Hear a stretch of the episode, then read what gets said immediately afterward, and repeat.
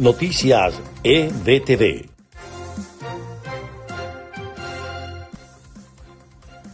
Este es el resumen de noticias EBTV en podcast de este viernes 29 de enero. Les estará acompañando en la narración y producción María Gabriela Rondón. Comenzamos.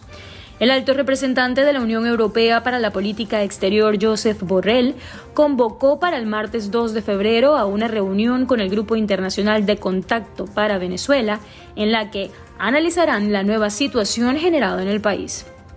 Además, el ministro de Relaciones Exteriores de Guyana, Hud Todd, aseguró que hay una mayor presencia militar de Venezuela frente a la zona fronteriza en disputa, desde la delimitación unilateral del límite marítimo hasta la orilla oriental del río Esequibo.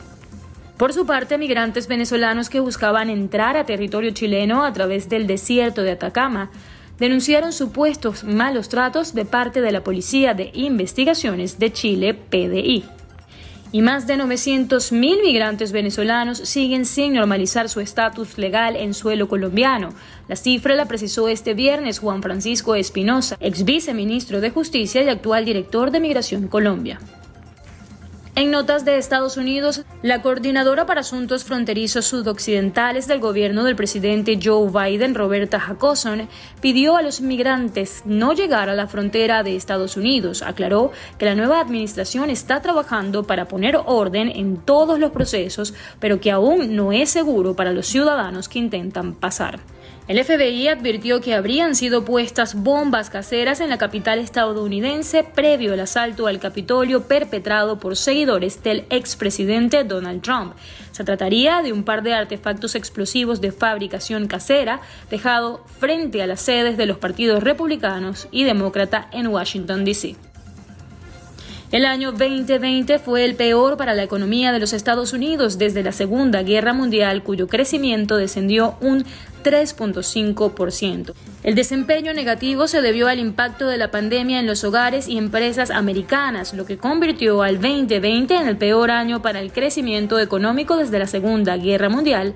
A pesar de ello, el paquete de ayuda económica aprobado por el Congreso el pasado mes de diciembre, junto con el comienzo de la campaña de vacunación podría dar un necesario impulso a la economía. Se está acabando la segunda semana de presidencia para Joe Biden mientras continúa la presentación de su ambiciosa agenda política.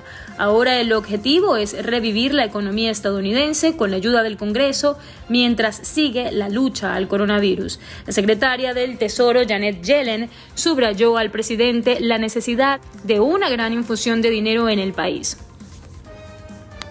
Las autoridades de Broward evacuaron una escuela secundaria en Parkland la mañana de este viernes luego de una llamada amenazante realizada en relación con el plantel.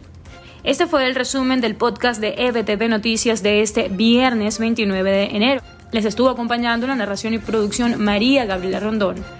La invitación es a mantenerse conectado a EBTV a través de todas nuestras plataformas digitales, ingresar a nuestra página ebtv.online y descargar nuestra aplicación móvil para estar conectado con las noticias de Venezuela y el mundo. Hasta la próxima. Noticias EBTV.